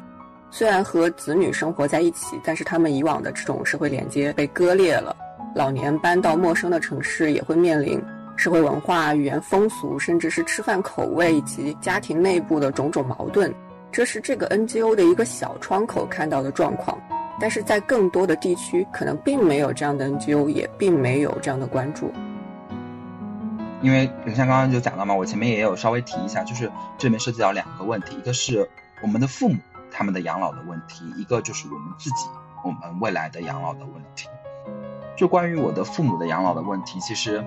我父母当然就是每一次跟我沟通的时候，都会说：“哎呀，你不用担心我们，我们老了会照顾好我自己。”但是首先就是，当然可能从钱的方面来说，我不是特别担心我的父母可能在经济上会出现一个什么老后破产的问题。就第一就是，当然我还在工作；第二就是说，呃，因为我父母都相对是公务员，那国家对于公务员的这个养老金相对来说还是相对充裕的。但是这里面其实是对于我父母的养老的问题一个很大的。方面就是说这种基础设施的缺乏。那像我父母原来的话，我们原来买房子的时候是完全没有考虑说我父母养老的这个方面的需求的，所以我们没有购置电梯房。但是到现时现刻这个节点，你就会意识到说，当父母像我爸妈现在也在六十岁左右，那可能还能说像我家在六楼，那能爬楼。还现在还是可以应付的一个状况，可是如果当我父母到八十岁、九十岁的时候，我之前有了解过，其实对于老年人来说，摔跤就是一个日常中很可能会发生，但是又是一个非常致命的问题。所以如果没有电梯房，然后包括说你们家里面的各种各样的设施没有去考虑到就是老年人的这个生活状况的话，就会很危险。那这里面包括一些具体的，比如说原来可能很多家庭的装修里面就是。房间和房间，它不是全部都是平起的，它是有台阶的。然后包括说洗手间是没有那些扶手、那些便利的设施的。然后包括说我们现在在城市里面看到的各种各样的设施，比如说，如果有一天我要接我父母来北京，那么如果他们要坐这种公共交通的话，有很多的地铁，它并不是所有的这个进出它都有电梯的。那么都意味着这个每一个过程中，可能对于年轻人来说，这是这都是习以为常的日常；但是对于老年人来说，每一个地方的都充满着风险。那么这个就是我觉得以后我父母养老的过程中会面临的一个问题。第二就是前面我有提到，就是说人的问题，就是我父母当然会觉得说他们两个人之间可以照顾好自己，但是如果当就是老年人总会面临着说比年轻人更多的这样的就是疾病的这样的问题。当他们出现疾病的时候，当他们已经年岁已高的时候，他们没有办法互相去照顾一个生病的对方的时候，那我以现在的工作节奏，虽然我并不算是这个时代里面工作最忙的人，但是我也很难说请出一个完整的，比如说几个月的假期去照顾我父母。那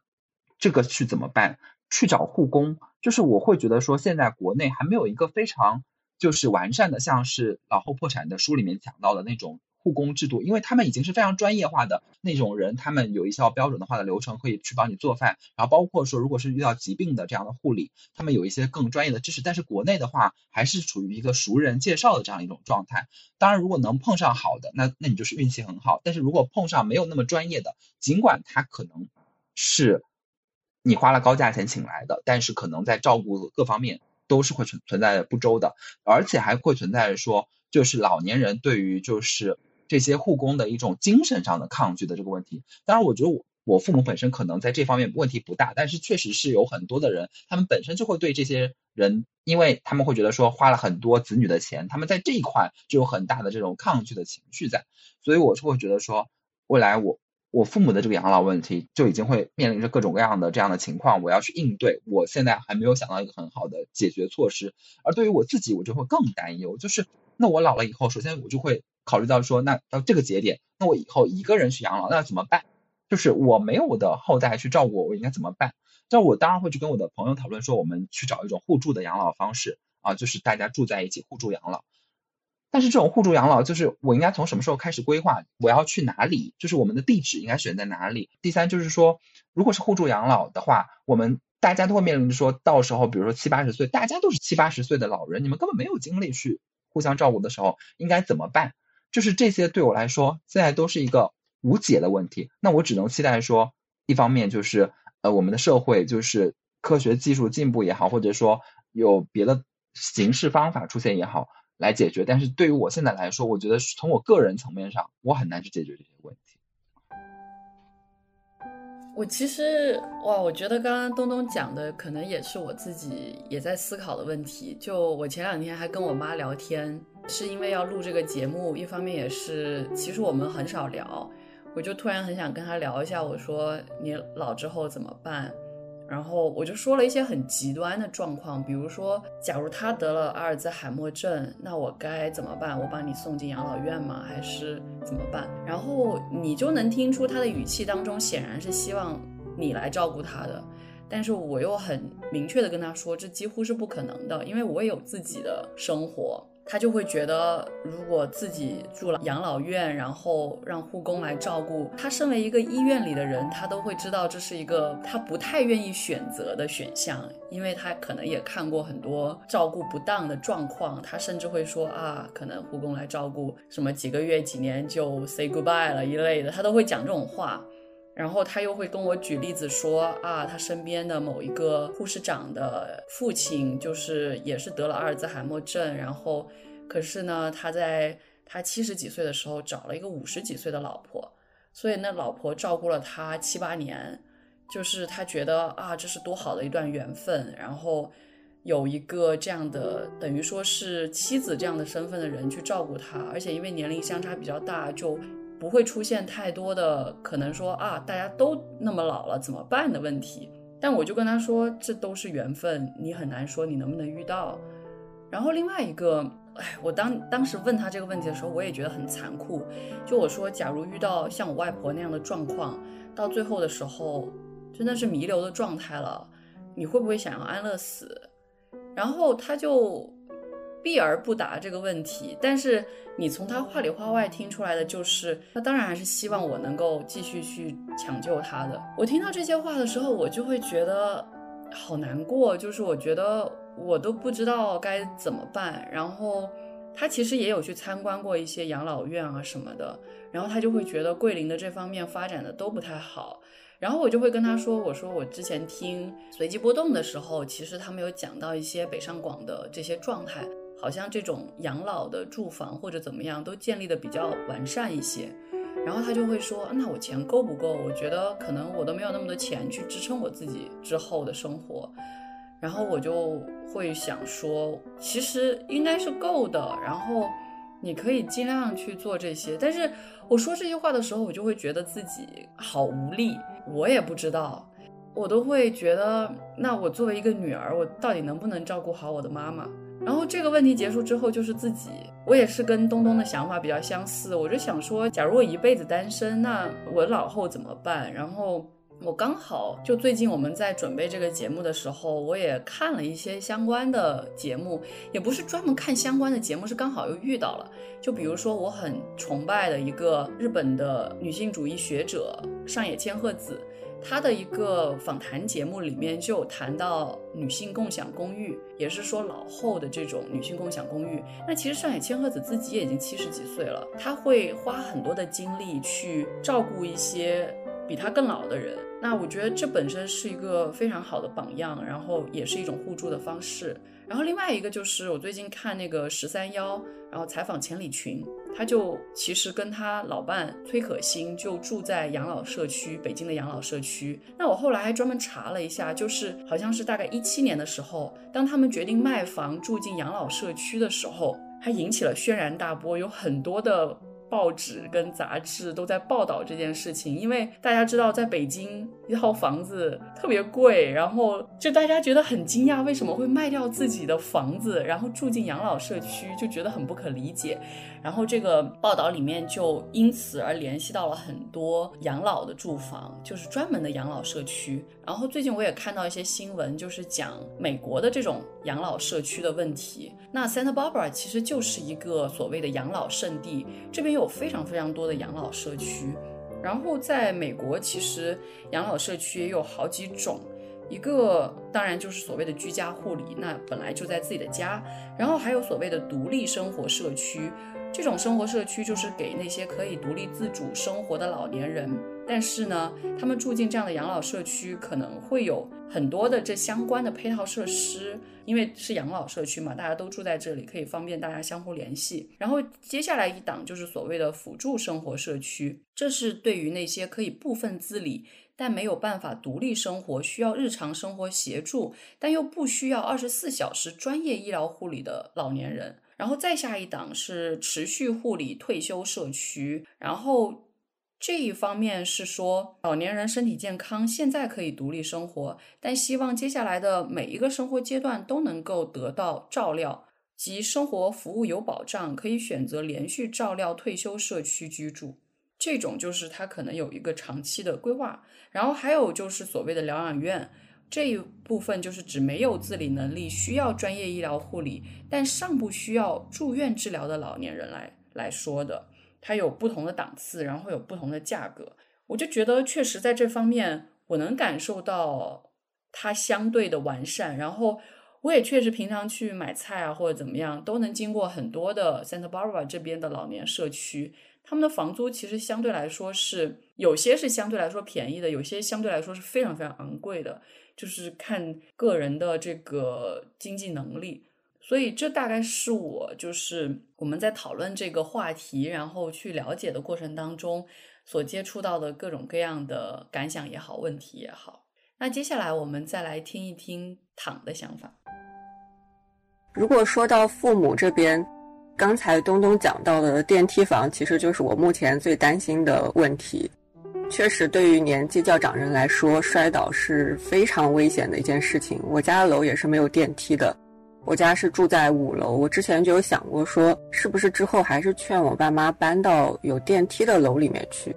现在是有那种老旧社区改造，然后加装电梯的，但是还没有到我家小区，然后也不知道最终的效果是怎么样，是不是安全，要怎么运行之类的。近些年也很明显的感受到父母的身体状况确实没有以前好，所以这方面也是我比较担心的地方。像是我爷爷，他八十多岁了，他经常自己一个人骑电动车出去钓鱼，会待待一个下午。我一方面会很佩服他这种生活状态，但是另外一方面也会非常担心，可能会不会出现什么意外啊，会有什么状况啊之类的。毕竟是一个人在 野外钓鱼，然后又是还骑电动车，这样也是让我感觉到很担心。而且家乡就是在很小的地方，然后医疗水平确实是跟不上。可能在精神状态上，我相对担心的要少一些。我父母还是有很多兴趣爱好，面对新的事物，甚至常常会比我更勇敢、更好奇，接受度更高。但是这一点，我会想到我现在的房东。我刚搬进来的时候，他刚刚退休。当时我来看房子的时候，跟他聊天，然后聊着聊着，他突然就哭了，就说他要退休了，感觉很迷茫，不知道要干什么。后来我观察也是，他的身体也不是很好。如果平时不是去超市的话，就是待在家里看电视，可能一周有一次出去和朋友吃个饭，偶尔去看望一下自己的儿子。我其实就会比较担心他的精神状况，但我好像除了和他聊聊天之外，也不知道要怎么去疏解他的这种孤独。你像是我的父母和我房东，他们会有一个问题，就是只有一个小孩儿。这个我们作为独生子女一代，可能以后在给父母养老的时候也会面临这样的问题。因为前面林珊也讲到他家里的情况，就他外婆至少有好几个子女，像我家我爷爷奶奶也是有好几个子女可以轮流去照顾他们。但是等到我们父母真的很需要被人照顾的时候，可能只有我们一个人，那那个时候要怎么办？这个就是一个很严峻的问题。那至于我自己老了这件事情啊，可能平时不会太想到，偶尔设想一下。也是会希望能够有共同体这样存在吧，还会有不管是线上或者线下那种互助的社区，能有就好。如果能够和朋友商量一下搬到附近住，那就是更好了。在之前的时候，林珊提到这个死后归葬的问题，他说到自然葬，我就想到《红楼梦》里面有一回大家在一起看戏，好像是看呃《金钗记》吧，里面那个王石鹏，然后去江边祭奠他的妻子。然后林黛玉看了之后就说：“啊，这个王石鹏也是不通的很。天下的水总归一源，不拘从哪里舀一捧水来哭就好了。”刚才林珊讲到自然葬时候，我就想到这一段，就是觉得自然葬这种形式其实蛮好的。嗯，如果有心的话，有愿意记住的话，就是不管怎么样，有心就好了，也没有必要专门去祭奠或者是怎么样的。那在整体的制度方面，我当然会希望说各种公共服务、社区服务可以更到位一些，医疗条件更好一些之类之类。或者退一步说，如果有那种比较便宜的专供老人的智能设备，也可以在一定程度上会帮助老人改善生活状态。此外，我觉得有一些事真的是当下社会就可以立刻做起来的，很实际的，比如说护工的培训，然后社工的培训，以及相关制度的完善。还有像是前面我也讲到的，对相关这种 NGO 的放开，我觉得这些细节的地方都是可以在短期之内看到效果的，只是说这些方面没有被放在目前政策比较高的优先级上。我这自己会想到说，前面讲了，我觉得就相对是偏比较悲观的，然后比较凄惨的一种预想，但是确实我最近有几个就是觉得说，我也有了解到。在向好的方面发展的一个地方，就是说我至少了解到说，呃，可能像现在一线城市里面有些做的比较好的，就是说现在的这个社区互助比以前是有肯定是有进步的。一方面是社区的这种食堂可以给老年人减轻这样的一些负担，一方面很便宜，另一方面就是说，呃，老年人就没有说这种基本的这种做饭的这种家务压力。一方面就是刚刚躺提到的这种就是智能互助设备。那么现在其实在上海的话是老年人都会有一个。呃，二十四小时的监测。那么，如果说老年人，我具体忘记了是超过多长时间，就是如果没有上报这个健康数据的话，那么就会直接就是联网到这个医院的这个系统，然后就会报警，然后这个医院就会出动相关的这样的一些医疗这个队伍去对这个老人的情况进行一个探访。那么，我觉得这个其实是相较于以前是有进步的。然后另一个方面的话，就是前面提到的，就是说。对于个人的一种状态的话，因为我就想起来说，第一就是现在国家也在大力的发展这种所谓的体育事业嘛。那另一方面，我就会想起来我自己去年去啊大理旅游的时候，遇到了一对就是可能啊八十岁以上的这样一对夫妇，他们的这个身体状况就是维持的很好。嗯，那么从身体状况的这种。维护也好，我觉得就是随着这种老龄化社会本身，它就是这个整个大家的这种呃平均寿命的这种延长。那么大家可能原来觉得就是六十岁以上就是属于比较老了，那么可能但是现在大家普遍看到就是说六十岁大家还是身体相对硬朗的。那么也许到我们那个时候，我们呃医疗条件一方面肯定是相对的改善了，另一方面如果我们能够自己相对的更注重呃锻炼，另一方面就是在。退休以后能找到一些事情做，让自己的思考，包括说这个思维练习各方面能够不停滞的话，可能也会相对的延缓我们的这个生理机能上的一些衰老，也是能让我们这种所谓的啊预见到的这种什么七八十岁可能就有各种各样的这种毛病的这样一种状况，也会得到相对的改善吧。这个可能是相对于我前面非常悲观的这种预期里面，我觉得可能是会有改善的地方。东东一提到这个，我就想起我看老后破产最大的两个感受就是钱很重要，然后身体健康很重要。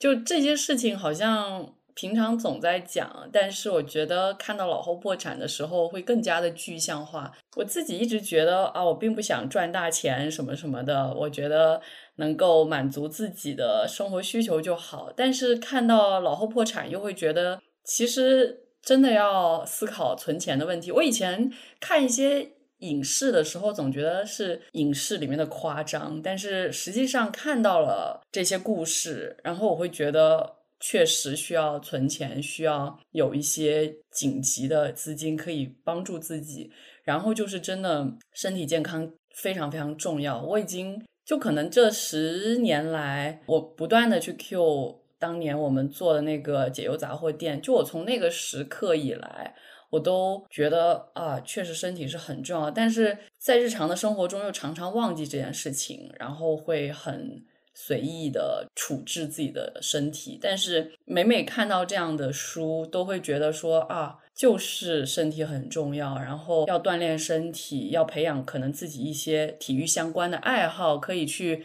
跑跑步啊。打打球啊什么的都是挺好的方式。然后我也记得我在节目里面讲过好几次的，我在美国遇到的一对夫妇，然后他当年是去我们体大去教国家公园的那样的一个老师，他已经大概基本上八十岁了吧。然后我看他就经常骑着摩托车跟自己的好朋友出去玩。或者是去那个河里面，或者是海里面去划船，就这些都是到了这个阶段他们还在做的事情，我就觉得真的很值得佩服。然后包括刚刚躺提到的他的祖辈在做的事，我都觉得其实我们就应该有这样的一个生活的习惯，去把它培养起来，也是对我们很有帮助的。那可能另外一件事情就是，我觉得读书是很重要的，就是。不管你多老了，我觉得一直保持一个读书的习惯，也是对于脑力的一种培养。最近看到好多这种纪录片，就是自己很崇拜的一些文学的学者也好，或者是翻译家也好，他们老来的生活其实都还不断的、持续的在输出自己的知识。我觉得这个事情本身就是我比较向往的，就是我希望我到了八十岁甚至九十岁。还是可以持续不断的输出自己的想法、自己的理念，然后可以写书、可以翻译书。那可能对我来说，真的是最理想的一种老后生活吧。所以最后大家还有什么要补充的吗？我觉得很好，非常积极。对我，因为确实这两本书非常悲观，就我读完之后整个人很荡，所以我就觉得我们还是落脚在一个比较，所以我们这个落脚点非常的好，可以结束。已经 两个小时二十分钟了，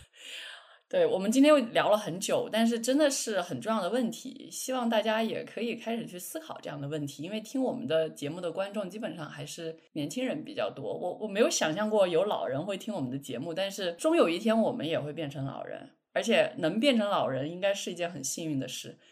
所以我们的落脚点最后还是希望大家 身体健康，万事如意，就像刚刚超超说的。我们之前不是还是说要到八十岁的时候一起录那个什么 养生经验交流吗？对，这个承诺还是会尽我们所能给大家去实现。对，大概是这样。那今天我们的节目就到这里了。我是蒋灵山，我是唐，我是东东，我是超超。我们下期节目再见，拜拜，拜拜。